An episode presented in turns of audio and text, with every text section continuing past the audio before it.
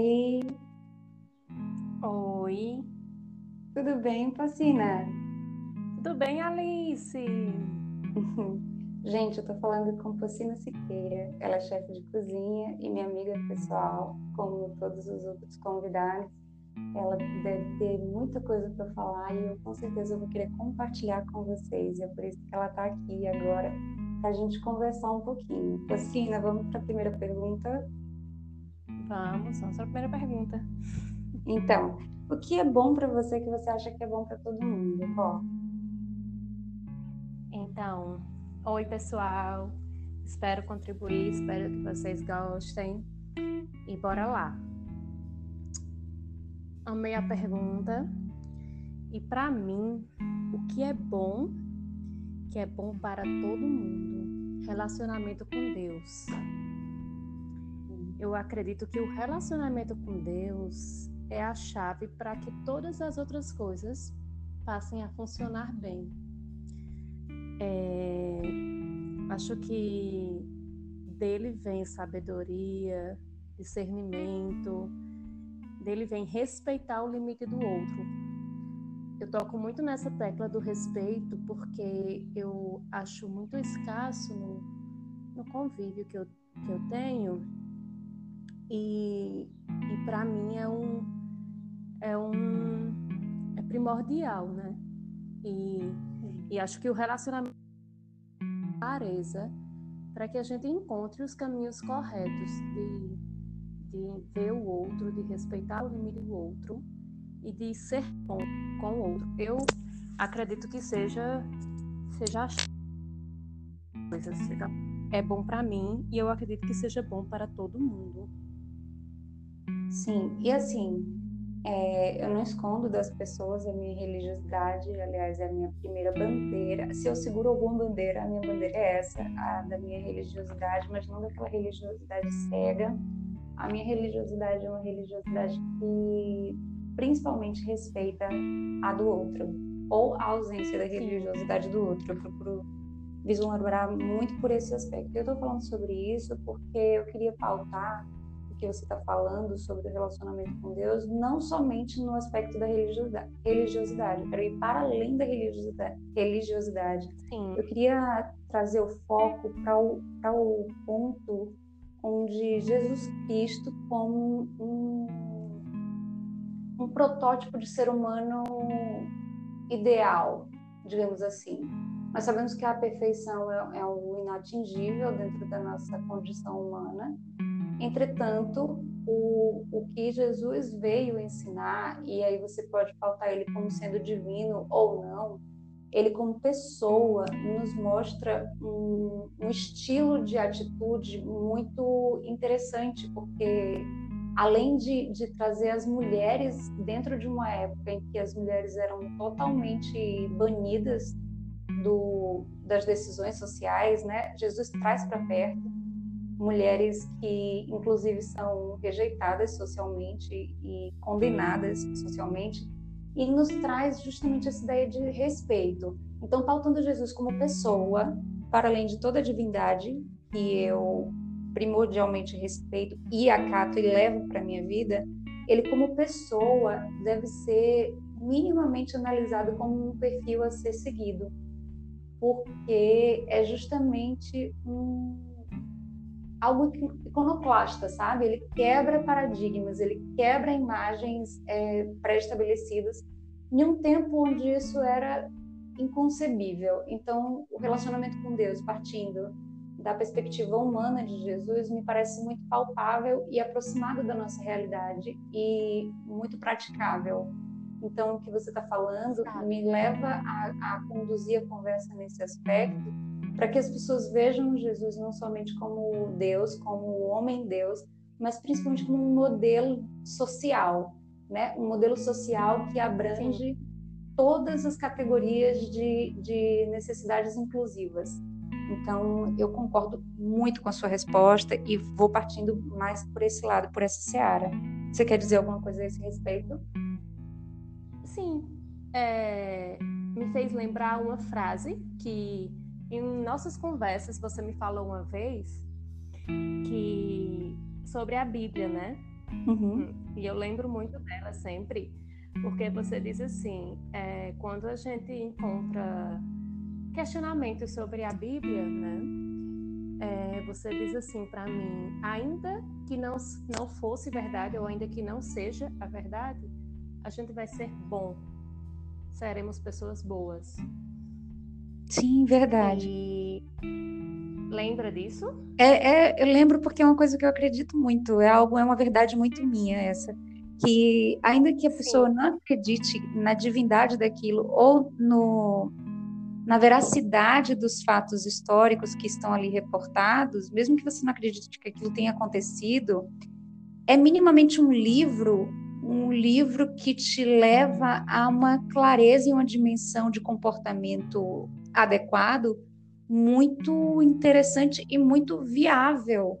E ainda que não fosse real, que eu sei que é real para mim, é, eu, eu tenho como real, e ainda que você não acredite que aquilo tenha acontecido, é minimamente um bom exemplo, um exemplo que vai te fazer ser bom. Assim como nós lemos livros e vemos filmes que nos influenciam, como vemos pessoas na internet que nos influenciam, a Bíblia nos influencia de uma forma muito benéfica, ainda que você não acredite que aquilo ali tenha acontecido. Né? Então eu acredito muito, muito nisso. Minimamente você vai ser bom se você pôr em prática aquilo ali. E ser bom não é bom só para você, né? É bom para todo mundo. Não, bom para todo mundo. E queria ressaltar também que a intimidade com Deus, o relacionamento com Deus, ele, ele nos, nos proporciona uma desconstrução muito ampla. Eu estou falando dentro da minha vivência de muitas coisas que eu ouvi e repetições e acreditei. E essa intimidade com Deus tem feito desconstruir muralhas, né? E para mim é muito relevante colocar isso em questão, porque o quanto que edifica o ser humano essa intimidade, né? Com o ser, um ser que é muito superior e que pode todas as coisas. Sim, com certeza. E quando você fala em desconstruir muralhas, é inevitável lembrar de Josué, de Moisés, a fé que esses homens tiveram e, e simplesmente é, pela fé que eles tiveram foram movidos a mudar todo, uma, todo um contexto social da sua época, né? E, e isso é fantástico. Sim. Isso é fantástico. Pela força do que eles acreditavam, eles mudaram o conceito e o contexto social de todo um povo. Isso é fantástico. Eu não, eu não tenho outra palavra para colocar que não essa. Então, quando você fala em desconstrução da muralha, que eu sei que você está falando no sentido mais é, mental da questão da construção que você está falando, aí me lembra do fato histórico mesmo, que está lá na Bíblia, documentado no livro de Josué, que foi a sucessão de Moisés por meio de Josué que levou, através da fé, a alcançar mudanças sociais muito muito relevantes, digamos assim, né? Muito Sim. drásticas. Tipo, um povo que deixou de ser é, politeísta para ser um povo monoteísta através da fé de um homem apenas, né? Isso, isso é fantástico. fantástico. Vamos combinar que minimamente é algo a ser, a ser levado em conta. Sim. Ainda que você não acredite que aconteceu, é algo que, que dá para ver através da, da, da própria construção lógica da coisa, sabe? É lógico, é uma coisa lógica. E, e, é uma construção de fatos que, que precisa ser entendido, porque se a gente entende o nosso passado, é muito mais fácil a gente construir o nosso futuro. É a partir do nosso passado que a gente consegue entender as respostas que nós escolhemos hoje. Isso é muito. É uma lei universal, né? Sim. É aquela lei, universal que as pessoas falam assim, planta para colher, né?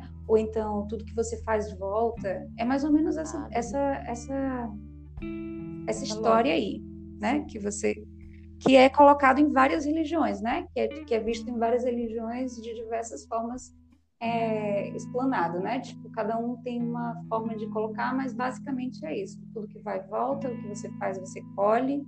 É mais ou menos por aí, né? Enfim, Pó, eu queria saber de você como você como você descreveria o mundo e as pessoas. Hum, então, Alice, eu eu acredito que o mundo são as pessoas. Eu sempre fiz essa associação assim, que o mundo são as pessoas, as próprias pessoas. E para mim, é, o, o mundo não passa de uma grande constelação? Somos quase 8 milhões de, bilhões de habitantes, né? Somos quase 8 bilhões de estrelas. E todas elas que de alguma forma brilham e é preciso é preciso que elas descubram esse brilho, descubram essas potencialidades para que elas iluminem, né? Eu acredito que viemos aqui para iluminar, para brilhar, todos, é, em, em, competência, em, em bem, em cuidado, em compartilhamento, né? E eu, eu enxergo o mundo assim, como um, um lugar muito amplo, uma constelação de estrelas. É como eu enxergo o mundo. Talvez seja uma visão um pouco romântica, mas é a minha, a minha visão. É uma visão é, poética. Eu Sim. não diria romântica, porque no sentido romântica, as pessoas às vezes levam para um lado semântico muito, muito literal e, e às vezes pode cair em um resvalar em um grau de importância menor do que o que realmente tem. Sim. O que você está falando é bíblico, né? O que você está falando é poético, é belo como as coisas que Deus criou. O que você está falando é algo que está lá escrito nas cartas paulinas, nas cartas de São Paulo. Não sei bem se é em Romanos ou se é em Tessalonicenses que diz quem acende uma, quem acende um candeeiro e põe embaixo da cama, né? Nós somos essas luzes, nós não podemos colocar a nossa luz embaixo da cama. É justamente isso que a gente está fazendo aqui. A gente está tirando a nossa luz debaixo da cama para repartir com outras pessoas, porque foi para isso que nós somos feitos. Nós somos feitos para partilhar o que nós temos de melhor. E se todos se empenhassem somente em partilhar o que a gente tem de melhor, brilharíamos como constelações de estrelas que, que merecem contemplação. Sim. Né? É. Então. E brilhar necessariamente é fazer outro brilhar também. Eu, eu, eu enxergo isso com muita clareza, que o brilhar é, faz outras pessoas brilharem. Você começa, quando você, quando você se desperta para isso, você começa a ficar inquieto para ajudar outras pessoas a brilharem. Sim, e é uma consequência na, natural, tá? Iluminar o outro é uma, é uma consequência natural, é o que acontece com o Sol. O Sol é a maior estrela, né, a mais potente estrela que existe no universo, e o Sol nos ilumina com a sua luz. É Sim. É basicamente isso. Nós somos como milhões de sóis, né? Milhões de sóis. Feitos para iluminar um ao outro. Quando nós chegamos na presença de uma outra pessoa, nós resolvemos tirar o que há de dentro da nossa da nossa câmara lá, que é o nosso coração. A gente tira o que é melhor do nosso coração e oferece ao outro. O outro consegue se enxergar, porque quando a gente acende a luz, o que é que acontece? Tudo ao nosso redor fica iluminado e todos conseguem ver tudo, não é assim? Exatamente. Quando a gente acende o interruptor e a luz ilumina, é Exatamente. é basicamente esse pensamento que eu carrego e que eu acredito ser muito lógico também. Eu vejo isso de forma muito lógica, sem romantismo, sem ideologia. Isso é uma você coisa muito lógica. Quando você propicia. Sou uma pessoa prática. E quando você propicia iluminar né, o seu redor, você está propiciando o outro de se enxergar, né, de mostrar ao outro ali o que é que ele tem nas mãos então para oferecer. Né? Poxa, a Alice está me oferecendo uma coisa boa. Que legal, deixa eu ver o que, é que eu tenho aqui para oferecer também. Né? Reciprocidade é uma coisa muito importante. É, e eu, eu recordei agora de uma experiência que eu tive com a postagem de uma amiga, e ela mostrou Sim. a bebê dela, e ela disse que é muito nítido que a bebê dela está feliz o tempo inteiro, está espontânea o tempo inteiro. Ela só não fica feliz ou radiante quando ela está com alguma necessidade. está querendo algo, né? Então eu acho, eu enxergo muito isso do, do brilhar nas crianças, assim, que elas ainda não passaram por várias é, amarras, frustrações e tal. Então eu acho que é meio que você se encontrar no seu ser, na sua essência, e, e aí é quando a luz acende. É incrível, Pó, como tudo que você fala é bíblico. Aí eu venho com outra referência bíblica. Eu acho que eu vou, vou citar a Bíblia todinha aqui com essa conversa, viu? Tô sentindo isso aí. Mas deixa eu te dizer, quando você fala sobre o brilho das crianças como sendo um brilho genuíno e natural, eu lembro da citação de Jesus nos exortando e nos dizendo o caminho para brilhar.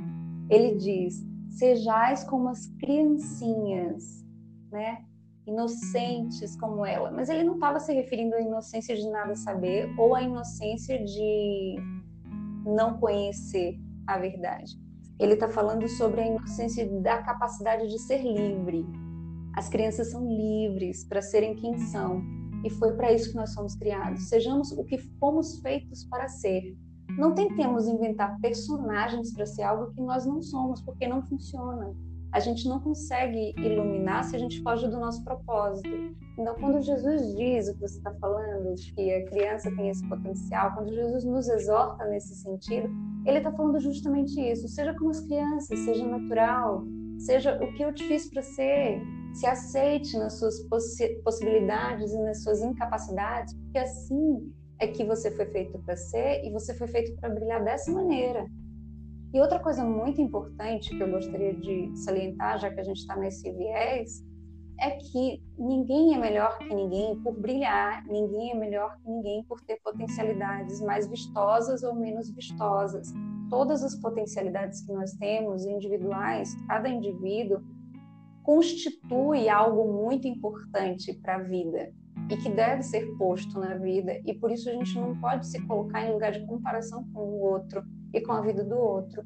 Até porque todos nós temos debilidades, ainda que não falemos sobre elas para as outras pessoas. Então é muito importante essa questão de sermos genuínos como as crianças, né? né? De ser como as crianças, não de ser como inocentes que não sabem nada, mas de ser genuíno, de Perfeito. ser o que somos e pronto. Não é isso? Perfeito. Exatamente isso. Ah, tô te dizendo, você tem a Bíblia aí no seu HD sem saber, viu? Porque Será? Você fala me resvalar no ponto bíblico, sabe? Mas vamos lá. Ah, vamos seguindo com essa conversa. Fico feliz, viu? Mas que bom! E faz sentido. Sabe por quê? Deus está em todo mundo. Então Sim. faz sentido que você saiba o que ele diz, entende? Ainda que você não tenha lido. Sim. Então faz todo sentido. Basta que estejamos alinhados a essa essência e você está falando sobre isso mostra muito do seu alinhamento e da sua intimidade com ele. O que te respalda estar falando sobre isso, inclusive. Hum. Vamos para o próximo Fiquei ponto. boba. Ficou boba? Fiquei Mas boba. é de ficar mesmo. É. É de ficar, porque eu também fico muito boba quando o assunto é ele. Quando você respondeu a primeira pergunta, já abrindo logo com o nome de Deus, aí eu já fiquei toda derretida e já falei, pronto, me quebrou na emenda, porque é, entra numa, numa seara extremamente sentimental minha e manter a minha razão dentro desse aspecto é algo que eu gosto, mas é muito difícil. Então, ser racional falando de Deus é algo que eu gosto muito, porque eu gosto muito da coisa prática, de pôr em prática o que Deus me diz e me ensina. Sim. Mas o meu sentimento por ele me leva para uma atmosfera de total amor e aí já perco tudo que, que diz sobre a razão, sabe? Sim. E, enfim, é meio dicotômico, mas eu espero ter feito entender nesse sentido. Ah, não é que mas, eu... mas ele não é apaixonante a cada, a cada encontro? Eu acho, é. fantástico. Eu não estou vestida para esse evento, viu? Não estou vestida para esse evento. Você está vestida de luz, está ótima, maravilhosa. Vamos para o próximo ponto? É, se você puder dar o seu recado para a vida, o seu recado de vida, assim, uma, uma certeza que você carrega com você, que você pudesse dividir com todo mundo, uma coisa muito sua, o que seria? Um recado. Tá. Eu. Eu tenho uma.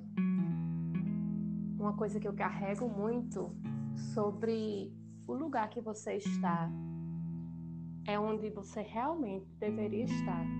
Porém, você não vai estar nele para sempre, né? Isso para mim é muito importante, porque se eu passo por determinado momento, determinada fase, eu preciso aprender aquilo com aquilo, algo com aquilo, né? E essa pergunta me lembrou bem um livro uh, que eu li, foi um dos primeiros livros que eu li, assim, que me marcaram, que ele é até pouco conhecido, que ele fala, o nome do livro é Era Uma Vez Uma Princesa, e ele fala de uma moça da Alemanha, que ela faz faculdade com um príncipe, acho que da Malásia. E aí ela vai embora, casar-se com ele, e ela vive um relacionamento, um casamento muito fora da realidade dela. E toda dor que ela enfrenta na maternidade com outros hábitos levou ela a algo maior, que hoje ela faz um trabalho é, muito grande dentro de organizações sem fins lucrativos. E, e, eu lembro muito, lembrei muito dessa história hoje durante o dia inteiro, porque esse ano foram, foi um ano de muitas batalhas dentro do coração, né, de todas as pessoas. A minha família, por exemplo, passou por perdas assim é, muito bruscas e grandes e e me fez lembrar também uma passagem bíblica, já voltando para Deus, que eu não consigo não voltar para, né? Mas me fez lembrar de uma passagem bíblica que diz, que é de João 16, 33. No mundo tereis aflições, mas tende bom ânimo, eu venci o mundo. Então, estar aqui em determinada situação não determina onde você vai estar amanhã, mas é importante estar aqui hoje. Entendeu? Muito, muito bom. Very, very good. Muito, muito, muito. Muito, muito bom, de verdade. Eu, eu fico feliz porque me sinto extremamente contemplada por essa, por essa fala que que traz é, coisas que foram ditas também no episódio com Jada Ferreira, é, no Ao Pé do Ouvido, onde ele, onde ele relata a perda de duas pessoas importantes para ele que, que é, faleceram por suicídio. Eu também sei do que você está falando sobre a sua perda, e eu também perdi. E assim, essa frase que você cita bíblica, ela, ela vem para consolar, ela vem para te dizer e te fortificar no seguinte aspecto o mundo é exatamente isso. O mundo é feito de perdas, é feito de, de superações através dessas perdas. E a nossa força vem daí, né? E, e assim, estejamos prontos para isso, porque não há como fugir dessa realidade. É a realidade vigente do mundo. Então, é, é uma questão que faz parte da lei universal, né? de, de que nós sempre passaremos por dificuldades, nunca estaremos plenos em perfeição. Como eu falei no início, a perfeição é inalcançável dentro da nossa realidade. Entretanto, há felicidade dentro das nossas conquistas e a gente só vai alcançá-las se nós estivermos presentes de verdade na nossa vida e vivendo ela sem fugir da realidade mas acreditando que a nossa fé é capaz de nos dar a força necessária para suplantar todas as dificuldades, todos os limites. Nós temos alguém que nos provê, né? Nós temos alguém que olha por nós, que não vai evitar que a gente passe por essas dificuldades, muitas vezes porque fomos nós que causamos e outras vezes porque são coisas naturais que acontecem e que vão mesmo acontecer. E que bom que aconteçam, Ele não... né? Necessário e, e, ele não interfere, as pessoas dizem assim, ah, mas Deus é tão bom, por que, que ele não fez isso? Deus é tão bom, por que, que ele não impediu aquilo? Gente, Deus é tão bom que te deu livre-arbítrio e nós somos responsáveis pelo nosso, pelas nossas escolhas, não Deus. A gente não pode fazer escolhas e responsabilizar Deus depois pelas consequências delas, entende? Muitas das nossas escolhas envolvem também muitos retornos negativos, no sentido de que toda escolha tem uma tem algo a ser deixado. Quando você escolhe algo, você está deixando uma outra coisa para trás. E muitas vezes essa outra coisa que você está deixando para trás também é algo bom. E é muito difícil quando você tem que escolher entre duas coisas boas e, e, pensar, né? Não, mas aquela outra coisa boa vai me render isso, isso e isso. E geralmente as, as melhores escolhas, mas as mais difíceis, são quando são boas para você e para outra pessoa. Sim. E essa é a escolha mais difícil de fazer. Quando você pensa em você e no outro, deixando de pensar somente em você. E aí você vai fazer essa escolha. E vai pagar por ela no futuro, mas é um preço que vale a pena. Sim. Né? Olha o preço que Jesus pagou, né? Ele foi tão revolucionário, tão né, contestador, iconoclasta, quebrou barreiras, quebrou preconceitos. Não, não, não. Claro que ia ter um resultado, né? Ele ia ter que pagar uma conta. Eu é, acho... Uma sociedade que estava muito solícita, né? A essas Sim. mudanças. Eu acho que então, até as escolhas ruins, eu acho que até as escolhas ruins é, lhe levam para um lugar de aprendizado muito grande. Então, o importante é decidir, né? Sim. E pela primeira vez, é importante decidir, é importante a gente a gente estar apto e pronto baseado na nossa fé. Nossa fé não pode se enfraquecer diante dessas coisas, ela tem Exatamente. que se fortalecer. E nessa verdade, né? Sim. Tereis aflições, porém eu venci o mundo, então você também vai vencer. Porque eu era humano igual a você. Se você reparar na Bíblia, Jesus não, não se utilizou do poder dele, divino, em nenhuma das ações dele para ele. Entende? Sim. Ele não, ele não usou a divindade dele para conseguir reduzir nenhum tipo de sofrimento dele. Olha não. que coisa incrível. Ele não reduziu, ele tinha potencialidade para isso, ele reduziu o sofrimento de várias outras pessoas a quem ele curou, mas a ele mesmo ele não causou isso. Sabe por quê? Para não provar que dentro da humanidade, somente da carne, nós somos capazes. Nós Pela somos fé. Capazes. Perfeito. Fé, nós somos capazes, porque menina as pessoas dizem assim: ah, mas eu não sou Jesus, ah, mas eu não sou Deus. Certo, mas você é tão humano quanto Jesus foi, porque Jesus, embora fosse divino, não utilizou a sua divindade para nada para ele. Tá entendendo? E você tem tudo aí dentro, né? Ele ele tem o Exato, ele tem o amor Exato, é com o amor por Deus que nós superamos muita coisa. Sim. E é na nossa confiança nele que nós também conseguimos suplantar o sofrimento, inclusive. Porque quando eu penso, por exemplo, na minha avó, que eu perdi, que eu citei lá no, no episódio com o doutor Leonardo Távora, eu perdi a minha avó, minha avó era uma das referências mais fortes, vivas ainda para mim, do meu passado. Minha avó era uma referência incrível para mim. E aí as pessoas falam assim: "Nossa, mas você fala disso, não chora, você fala disso, não sente", mas porque a minha a minha fé e a minha esperança estão depositadas em Deus, no Deus que eu acredito e no Deus que ela acreditava, e nisso eu creio que ela agora está onde ela foi feita para estar neste momento. Sim.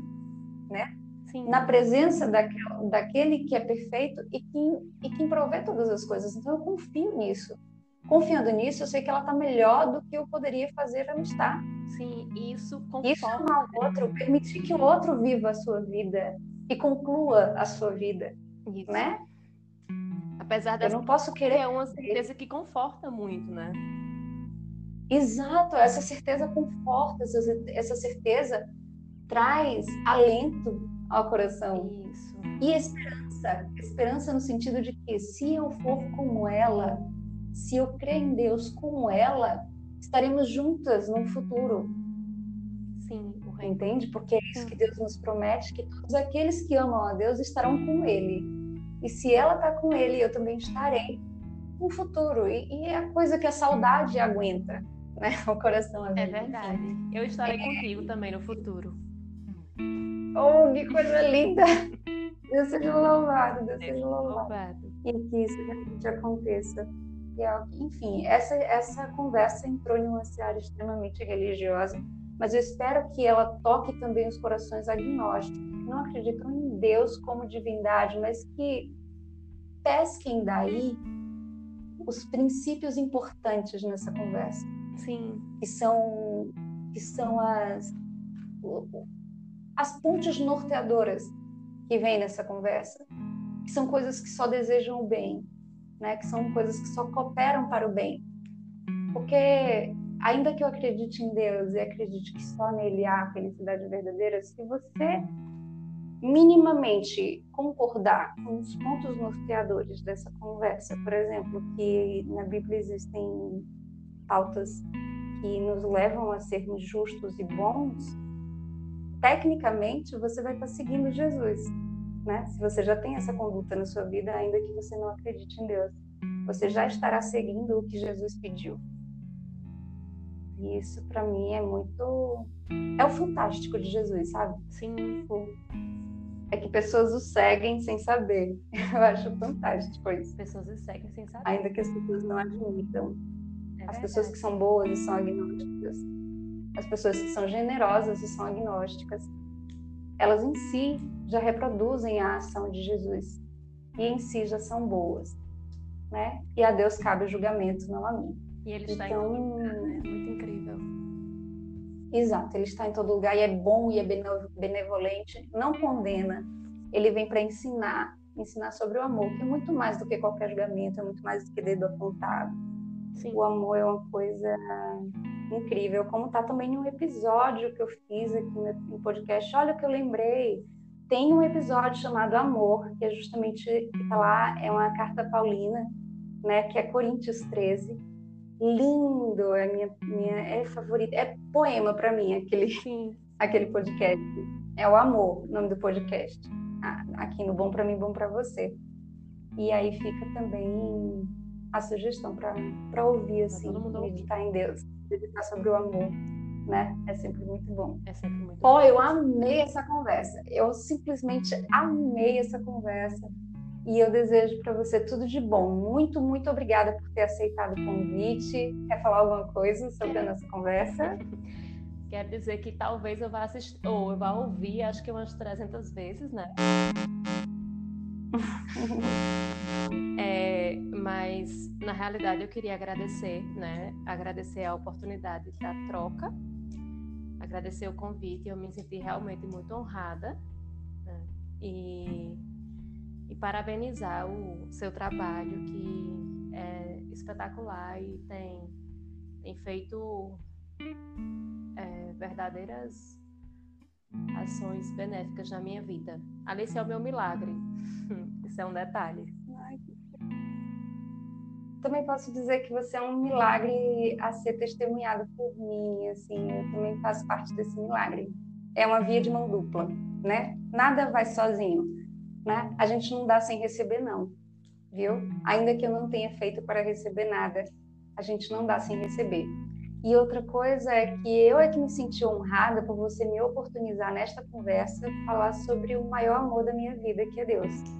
Então, eu não queria parecer tendenciosa no podcast. Eu não abordei Deus como, como um tema, e você, que é a convidada, abordou e me oportunizou falar sobre algo que eu acredito muito e que eu acho muito relevante e importante para que as pessoas escutem, ouçam, reflitam, enfim. Pela primeira vez nós tivemos participação especial aqui no nosso pé do ouvido.